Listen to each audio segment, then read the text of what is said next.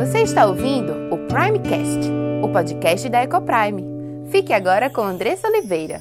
Seja bem-vindo!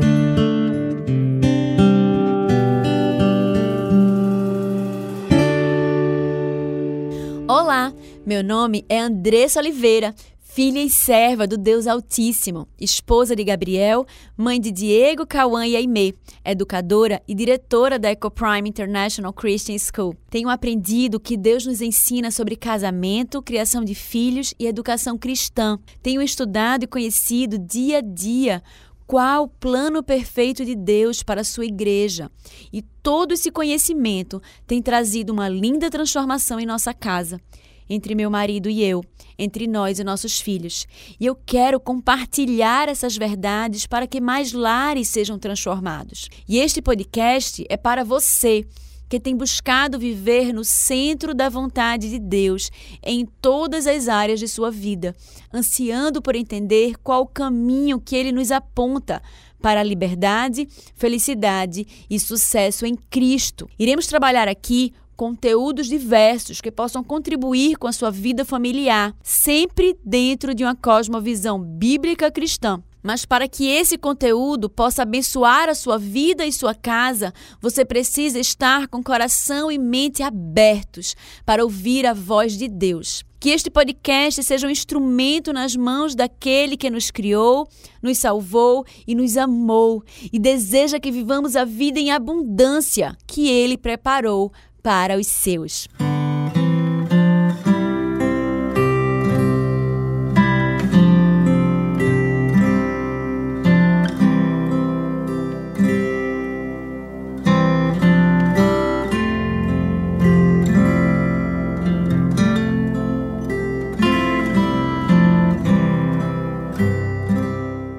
Entender o que Deus nos fala sobre casamento antes de tomar essa decisão vai te ajudar a se preparar, incluindo na tomada da decisão do seu cônjuge. Meu Insta é Andressa Ecoprime, com dois S e com dois Cs, anota aí. Me segue lá no Instagram. Eu estou sempre colocando alguns conteúdos relevantes, bíblicos, cristãos, em relação à educação de filhos. E me manda alguma dúvida, algum comentário, sugestão de tema para a gente conversar aqui. Eu tenho tido a oportunidade de conversar com algumas pessoas, de tirar dúvidas, de receber sugestões e tem sido muito bom. Então, a você que tem participado e tem entrado em contato e a gente tem trocado alguma ideia, meu muito obrigada. E hoje continuamos a conversar sobre casamento, que é esse ambiente onde nós criamos os nossos filhos. E o dia tá começando agora. Então respira fundo, sente o ar entrando pelos teus pulmões e louva a Deus pela vida da tua família, pela vida do teu marido, da sua esposa pela saúde.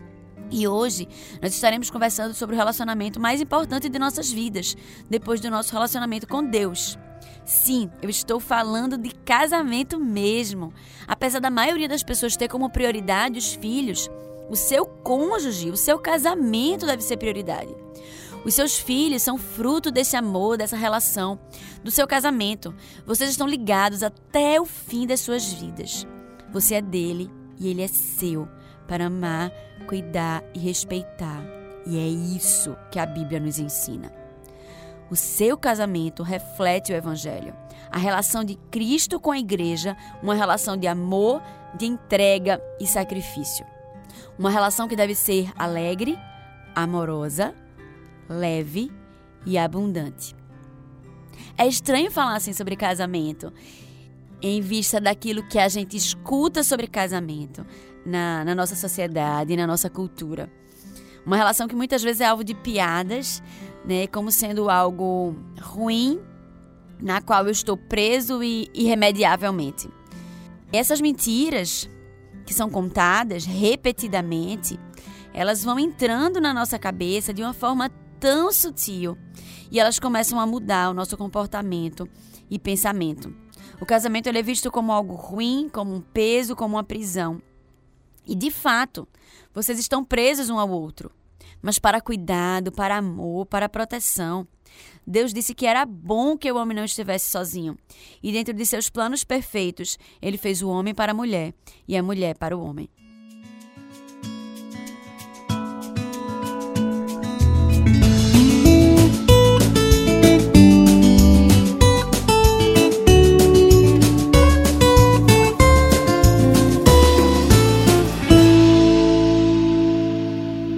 Precisa ter cuidado com aquilo que a gente se permite ver, ler ou assistir. Na televisão, sempre há os casos do, do adultério das amantes. E quantas vezes nos pegamos torcendo pela amante? Não é verdade? Isso é algo que nos é induzido e a gente precisa estar atento, porque são esses tipos de pensamentos que vão entrando na nossa cabeça.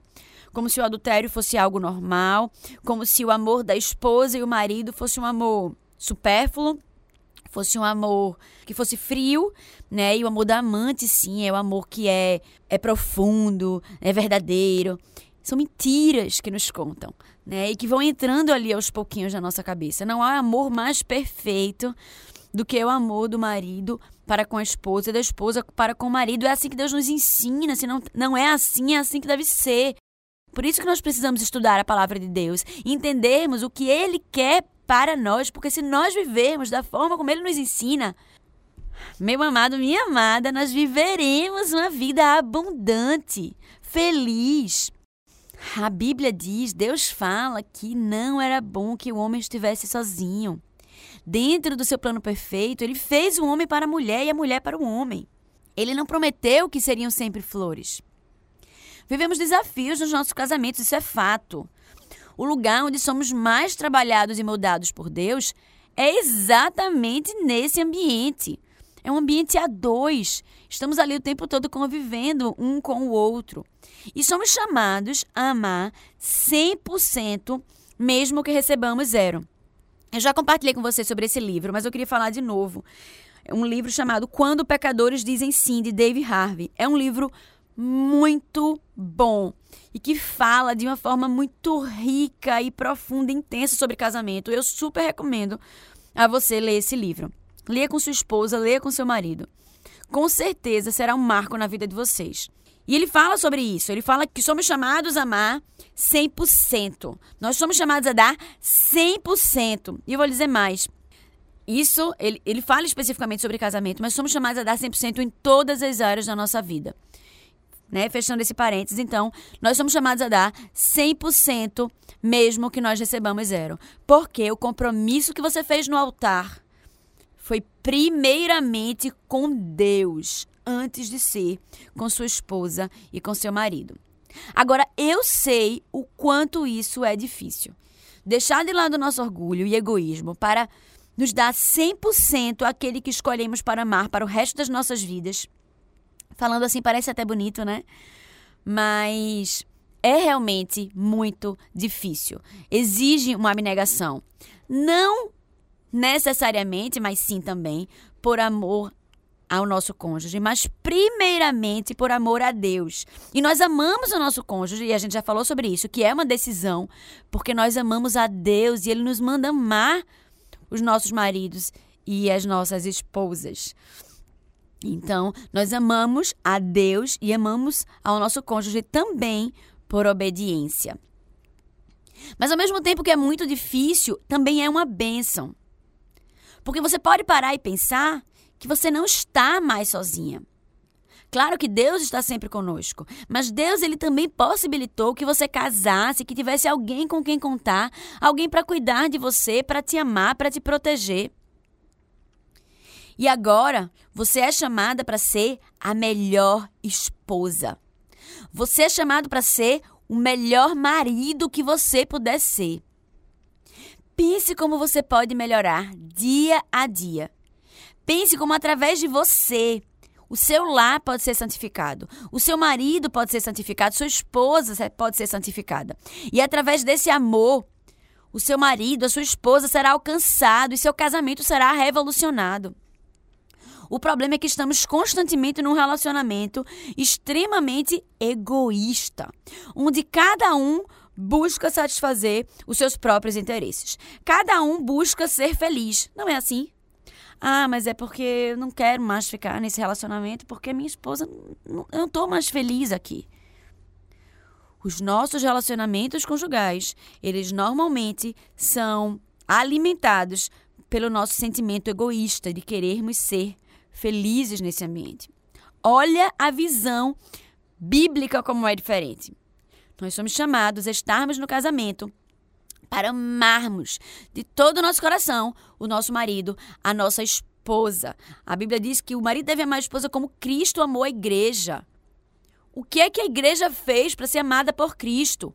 Nada. Era um relacionamento de 100, zero. Então, quando David Harvey fala lá no livro dele, quando pecadores dizem sim sobre isso, ele não está tirando isso da cabeça dele, não. Ele está tirando isso da palavra de Deus. Nós somos chamados a um relacionamento sem zero.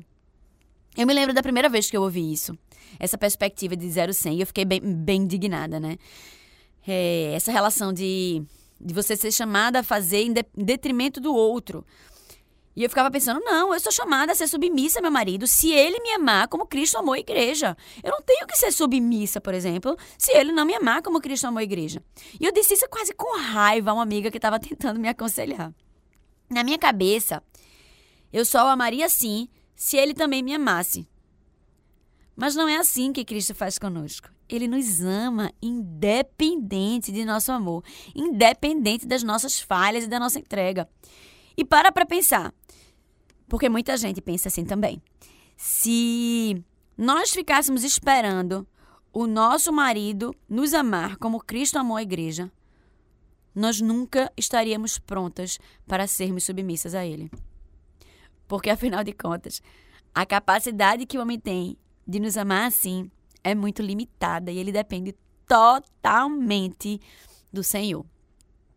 Então, cada um, marido e mulher, em seu papel, é chamado a obedecer, amando o seu cônjuge, respeitando ele, independentemente dele, assim como Cristo faz conosco. Sei que não é fácil. Sei que iremos travar muitas lutas. Mas eu fico muito grata a Deus por poder compartilhar essa verdade com você esta manhã e poder confrontar você com esta verdade. Não somos chamados à facilidade ou ao conforto, mas somos chamados para lutar diariamente para sermos cada vez melhores, para sermos cada vez mais parecidos com Cristo para que a nossa vida seja de fato uma vida de louvor e glórias àquele que nos criou e nos resgatou para o reino do Filho do seu amor. E ele fez tudo isso por nós. E ele nos clama que nós possamos conhecer a sua palavra e viver de acordo com ela. E tudo isso que temos compartilhado aqui é a vontade revelada em Sua palavra. E para vivermos dessa forma, precisamos buscar Deus diariamente.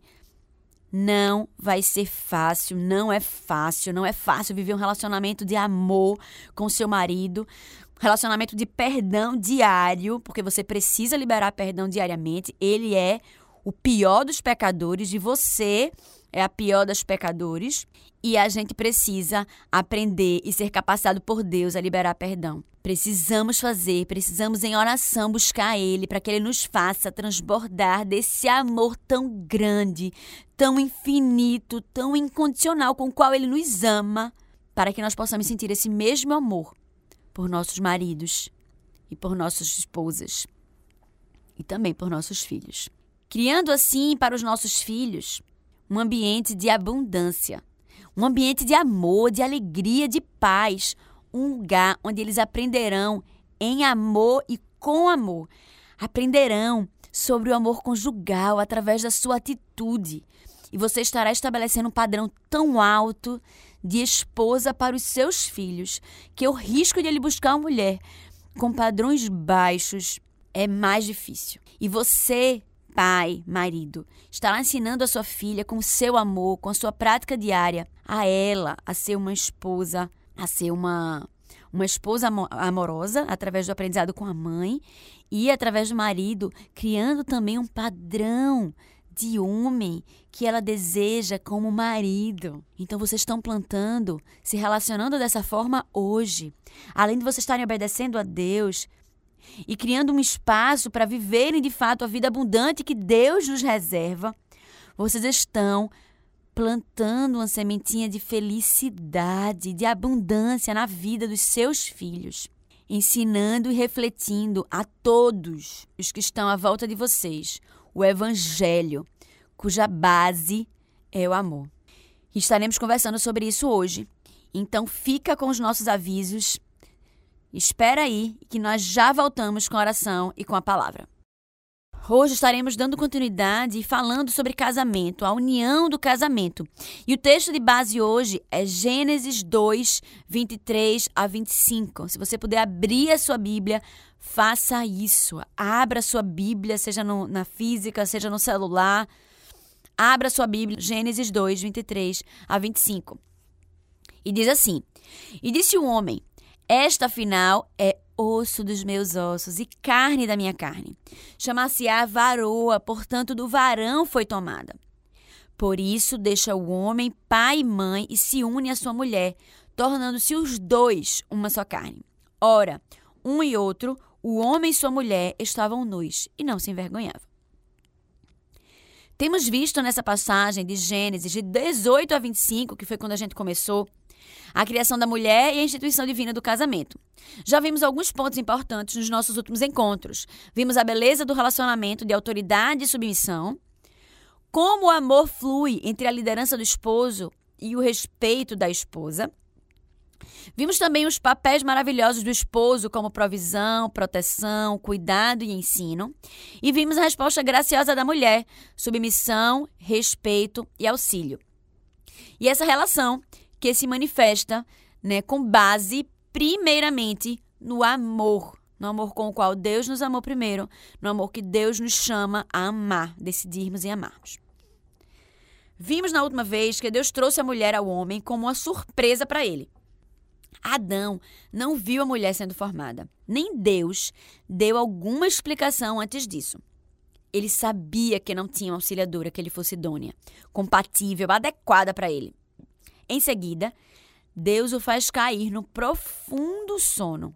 E então, quando ele acorda, lá está ela. A palavra final é uma exclamação, enfim. Esta, é esta, até que enfim. E Adão mostra sua alegria. Então ele rompe uma exclamação de alegria e de louvor. E veja que maravilhoso, até então o homem ele não tinha falado nada na narrativa. E agora, seu primeiro discurso é um poema à sua amada.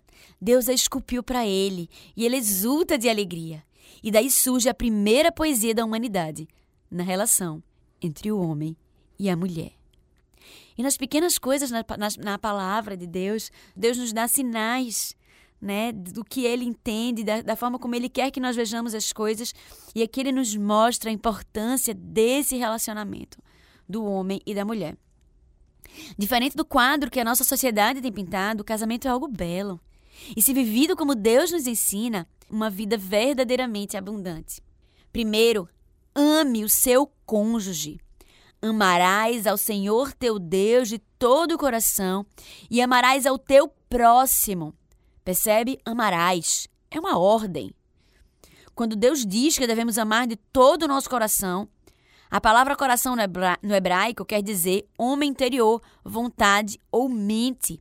A mente e a vontade são onde o verdadeiro amor reside. Ame o seu próximo, ame a sua esposa, ame o seu marido. Mas como fazer isso? Ore a Deus que te encha desse amor. Lembra de como se conheceram. Pense em todos os momentos felizes que vocês viveram. Escuta a música aqui, daquele iníciozinho ali, quando você escutava para lembrar dele, quando você escutava para lembrar dela ame. Diga eu te amo, não se economize. Cada pessoa recebe amor de uma forma. Então dê presentes, elogie, ajude ele alguma, em alguma atividade. Ame e demonstre amor. Segundo, não permita que o casamento seja o início do fim, como acontece com tantos casais. O casamento marca o início de uma comunhão, de uma jornada juntos para sempre. E que isso não seja peso, mas seja agradável. É graça. Você sabe que até o fim de sua vida você a terá ou você o terá ao seu lado, junto com você. Não deixe que o tempo esmoreça esse amor, mas o reavive todos os dias. Seja carinhosa, amorosa, se arrume para ele. Diga que o ama, diga o quanto valoriza o, o que ele faz, quando ele faz. Prepare a comida que ele gosta. Separe um dia sem as crianças para vocês viajarem. Uma viagem, talvez só vocês dois. Normalmente eu sei que é mais difícil para a mulher deixar os filhos.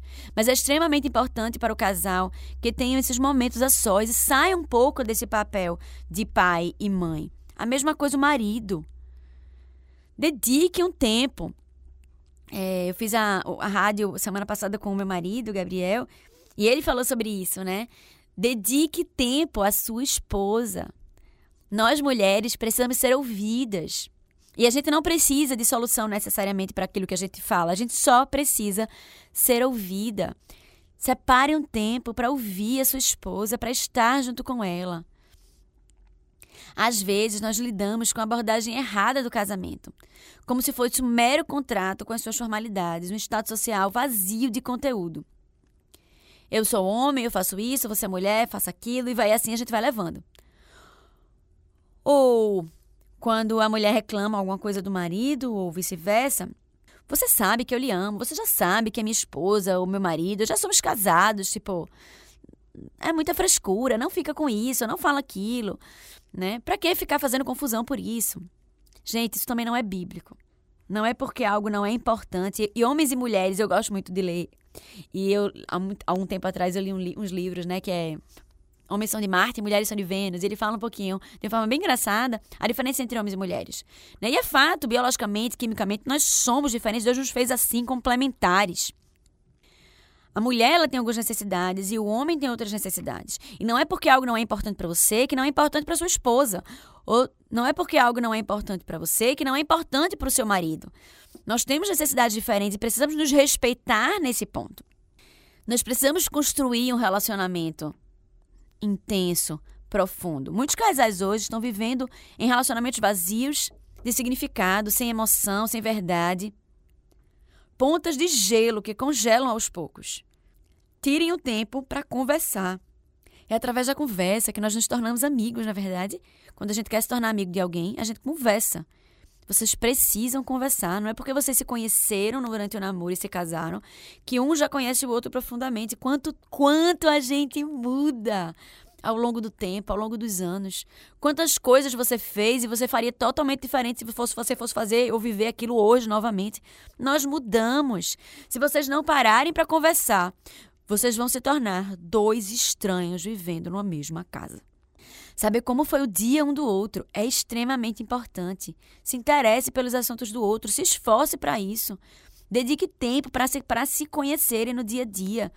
Coloca na agenda um momento para vocês estarem juntos, depois coloca os filhos para dormirem mais cedo e separem um tempo de vocês estarem sós, conversando, namorando. Não permitam que a rotina e a montanha de demandas os afastem um do, um do outro, até que vocês não tenham mais nenhum conteúdo em comum, além dos filhos e do cardápio do jantar. E eu quero chamar vocês a ficarem felizes um com o outro, felizes com o casamento, Coloquem como motivo de gratidão a Deus diário. Louvem a Deus pela vida do seu marido, pela vida do seu esposo. Anseiem por uma vida juntos, anseiem por estar juntos. Lembra daquilo que vocês gostavam de fazer juntos. Se programem, se organizem para fazer. Muitos casais, às vezes, vivem no meio de tantas pessoas, no meio de tantas programações, que pedem de estar juntos. Vocês precisam de um momento juntos, só você e ela, só ela e você. Você deve estar comprometido com ele ou com ela até a morte.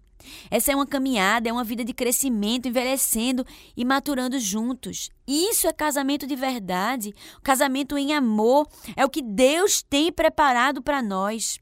Vamos viver a vida de abundância que Deus nos reservou.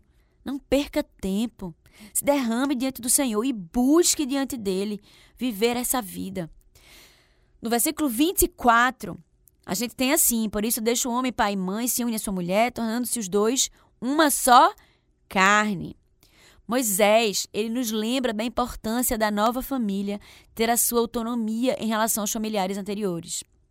Continuamos honrando pai e mãe, sim, e cuidando deles conforme é necessário, mas cada família precisa da sua direção individual. Precisa funcionar e caminhar com as suas próprias pernas. Quantos casamentos começam sem ter essa maturidade e passam por tantas dificuldades ao longo do caminho? Quando você casa, sua esposa ou seu marido passam a ser a sua principal família. Veja como é interessante perceber que Adão e Eva não tinham pais. Por que Moisés colocou aquilo? Deixa o homem pai e mãe. Com certeza ele não estava se referindo a Adão e Eva. Mas Moisés fez questão de escrever dessa forma para deixar claro, desde o início, que o laço matrimonial ultrapassa a importância dos laços maternais e paternais. A vontade de sua mãe não é mais importante que a vontade do seu cônjuge. Ao contrário, maridos, vocês devem amar as suas esposas como Cristo amou a igreja e a si mesmo se entregou por ela. Vocês precisam cuidar do bem-estar de sua esposa. Suas decisões precisam ter o foco principal em amar, cuidar e proteger a sua esposa, não a sua mãe. Não é que você não vá cuidar dela, mas o principal é a sua esposa. O mesmo acontece com a esposa em relação ao marido. O ambiente de sua casa é um ambiente de intimidade entre você e o seu marido. Não compartilhe com seus pais as dificuldades do seu marido ou esposa. Quando vocês já tiverem superado essas dificuldades, a imagem dele ou dela ainda estará manchado para os seus pais. Os pais ou sogros não devem intervir na relação de vocês. Não permitam. Eu não estou dizendo que vocês devem tratá-los sem amor, honra ou respeito, de forma alguma. A Bíblia diz que devemos honrar os nossos pais. Mas agora, depois de casados, eles possuem um lugar diferente na sua vida. Depois de Deus, o seu cônjuge vem em seguida em ordem de prioridade. É o seu cônjuge que vem em segundo lugar. Eu Tô falando aqui em sogra, né? E esse é assunto bem delicado, sogra e sogro. A gente vai ter a oportunidade de falar isso em outro, em outro momento. Mas eu queria só deixar registrado aqui que nós, quanto noras e genros, nós somos chamadas a amar também os nossos sogros. A Bíblia diz: amarás ao teu próximo, e a partir daí nós já somos chamados a amar os nossos sogros. E por amor aos nossos maridos e às nossas esposas, somos chamados a amar os nossos sogros. E lembra do que eu falei, que nós vivemos numa relação sem zero, e não é só no casamento, é em todas as relações, nós também somos chamados a viver uma relação assim com o nosso sogro, com, as, com a nossa sogra, ok? Somos chamados a sermos os melhores genros e noras que Deus nos possibilita ser. Então, esse deve ser o nosso exercício também. E bem, no verso 25, fechando aqui esse tema né, de de, de ordem de prioridades, em que Deus é o primeiro, o cônjuge vem o segundo, e os pais eles estão numa terceira ordem junto com os filhos. Né? Na verdade, o terceiro é os filhos e o quarto são os pais. Nós passamos agora para o versículo 25. Adão disse que a mulher era osso dos seus ossos, carne da sua carne. E aqui fala que eles se unem grudam e se juntam e se tornam uma só carne. Eles praticamente, face a face, um e outro, o homem e sua mulher, estavam nus, mas não se envergonhavam disso. A comunhão era plena. Eles eram a única pessoa, tinha uma nova identidade. Não havia culpa, medo ou vergonha. Era uma comunhão onde não havia o que se esconder. E falamos semana passada sobre a importância do sexo no relacionamento do casal. O sexo foi algo lindo que Deus deu ao homem e à mulher para ser praticado dentro do ambiente do casamento. E nenhum nem outro devem se privar desse ato. O homem é a proteção da mulher e a mulher é a proteção do homem contra as tentações. E o sexo é algo que Deus nos deu para ser praticado no casamento e apenas nele. Sendo assim, hoje aprendemos que o casamento ele marca o início de uma aliança de comunhão, intimidade, onde existe a demonstração de um amor consciente, fiel e vivo. O amor no casamento deve ser expresso e vivo, caso contrário, o casamento fica sem vida. Vocês precisam dedicar tempo, vocês precisam fazer amor, vocês precisam estar juntos, vocês precisam ter um momento a sós para cultivar esse relacionamento. No casamento, há essa liberdade de comunhão, de estar juntos, de se conhecerem. Se você é solteiro, eu quero falar para você agora. Quero te dizer que casamento é uma benção. Não deixe que te contem mentiras. É um ambiente de proteção que Deus preparou para os seus.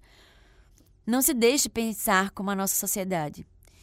E pensar, já fiz tudo o que podia fazer, já provei de tudo e agora vou casar.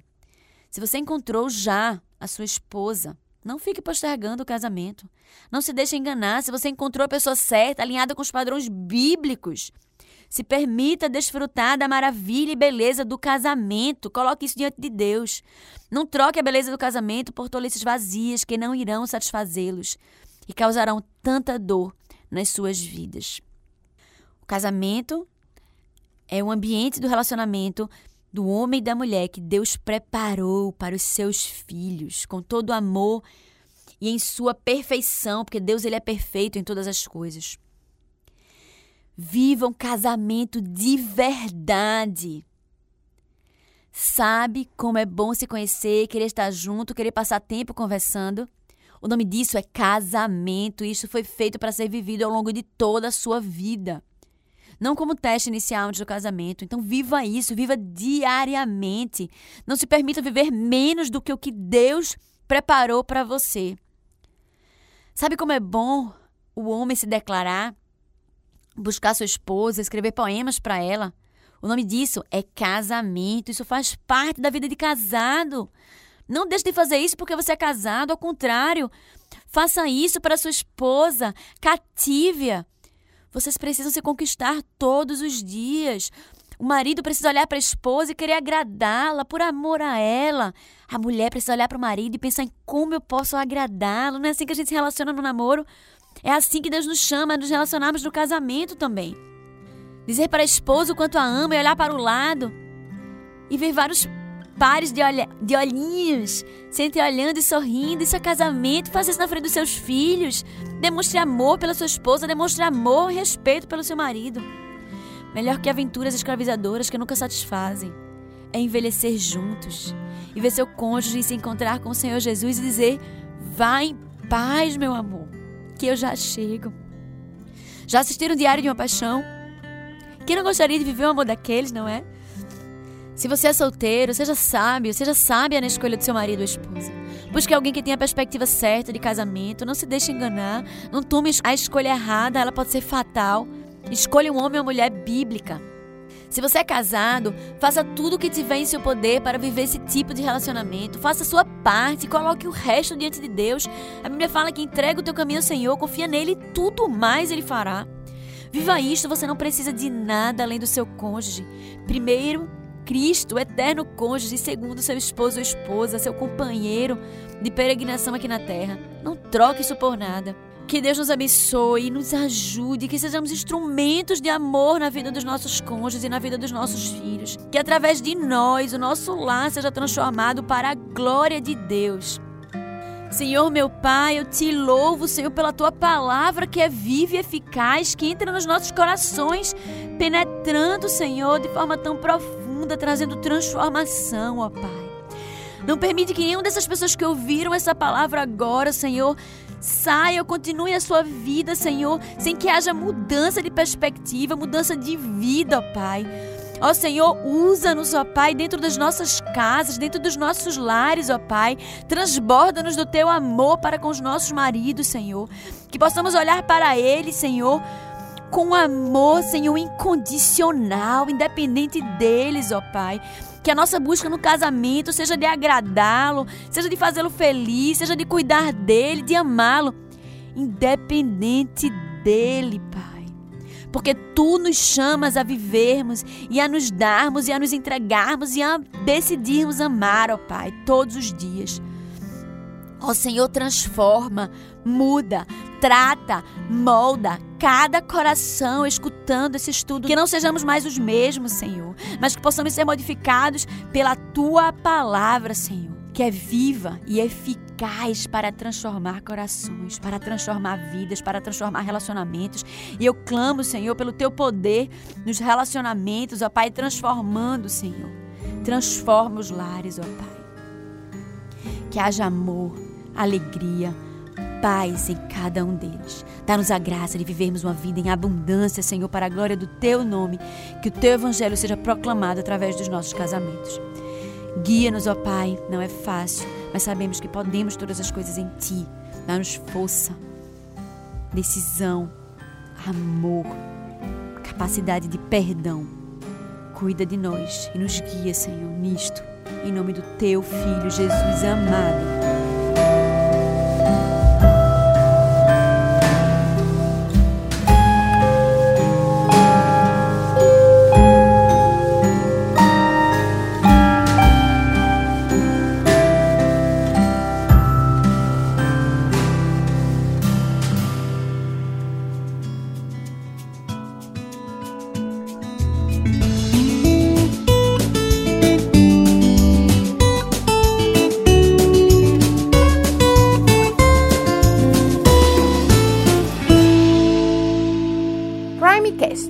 Podcast da Ecoprime.